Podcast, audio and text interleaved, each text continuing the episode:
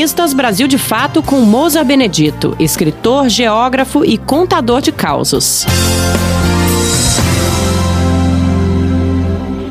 Pão duro é e sempre foi um tipo de gente que me incomoda.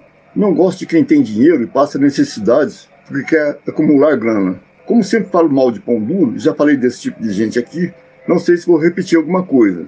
Quando criança, tinha na cidade um velho muito rico que um neto dele mesmo gozava por seu pandurismo. Em todas as refeições, almoço e janta, inclusive aos domingos, a comida era feijão com farinha de milho e chuchu ou abóbora.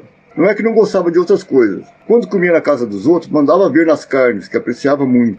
Procurei saber por que era tão pão duro. Soube então que ele era italiano, veio para o Brasil ainda menor de idade, trabalhar na lavoura de café, substituindo mão de obra escrava. Como muitos imigrantes, queria enriquecer superar a pobreza e fazia de tudo para isso. Então só comia coisas que eram praticamente de graça na região. No caso, feijão, farinha de milho e abóbora ou chuchu. Arroz era caro para ele.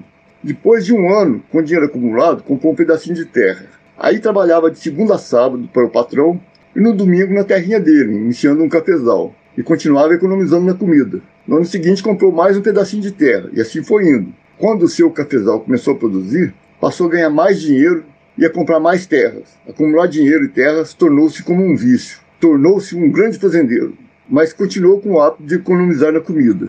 Na cabeça dele não passava a ideia de gastar com coisas que dão prazer. Superou a pobreza, ficou rico, mas viveu como miserável. Os herdeiros é que viveram bem com a fortuna deixada por ele. Outro velho pão duro que eu conheci, numa cidade do litoral paulista, uma cidadezinha pequena, lá os mendigos costumavam ir de casa em casa pedindo esmola e pulava a casa dele, pois sabiam que dali não sairia nada. Um dia chegou um mendigo de fora da cidade e também foi de porta em porta pedindo esmola. Como não conhecia o tal sujeito, bateu na porta da casa dele. O velho gritou lá de dentro: Quem é? O mendigo falou, falou com a voz sofrida: Esmola. O velho gritou de novo: Pode pôr debaixo da porta. Você ouviu o escritor Mousa Benedito, geógrafo e contador de causos.